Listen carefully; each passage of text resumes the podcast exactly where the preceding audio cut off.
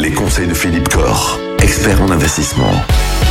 Le PER, le plan épargne retraite, qui apparemment est censé euh, servir à épargner de l'argent en vue de sa retraite. Mais est-ce qu'on peut imaginer de souscrire à un PER alors qu'on est déjà à la retraite et qu'on a plus de 70 ans? Oui, Michael, ça peut paraître un peu aberrant. bah, Ça paraît. Ça paraît aberrant, oui. Alors, comme dit, alors rappelons-nous, c'est quoi un PER Un PER, c'est un plan épargne pour la retraite, mais c'est également un, un plan épargne retraite qui souvent est souscrit dans le cadre d'un contrat d'assurance vie. Donc c'est un contrat d'assurance vie. Un contrat d'assurance vie, effectivement, qui a un défaut, comme dit, c'est que l'argent est bloqué jusqu'à la retraite.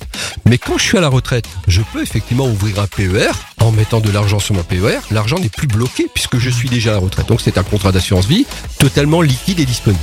Alors là où ça devient intéressant, effectivement, c'est que si je paye toujours des impôts à ma retraite, je fais toujours une tranche à 30%, je pense voir cet exemple, parce touche pas mal de monde. Si j'ai de l'argent à placer, je le mets dans un PER à 70 ans, 71 ans, eh bien, je vais gagner mes 30 euros d'impôts, je vais différer mon paiement d'impôts, et ça, c'est tout à fait bon à prendre.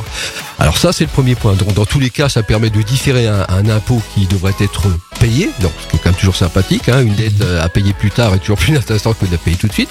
Et le second point, c'est que c'est un contrat d'assurance vie, et ce contrat d'assurance vie offre quand même également l'avantage d'une transmission.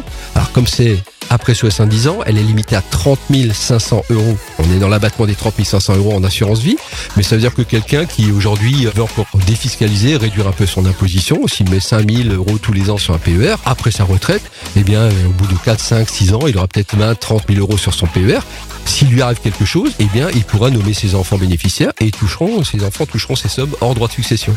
Donc c'est un très bel outil pour continuer à mettre un peu de sous de côté avec une défiscalisation forte. Eh ben c'est Euh. pas mal, en effet. Demain, on va parler un peu plus concrètement de chiffres.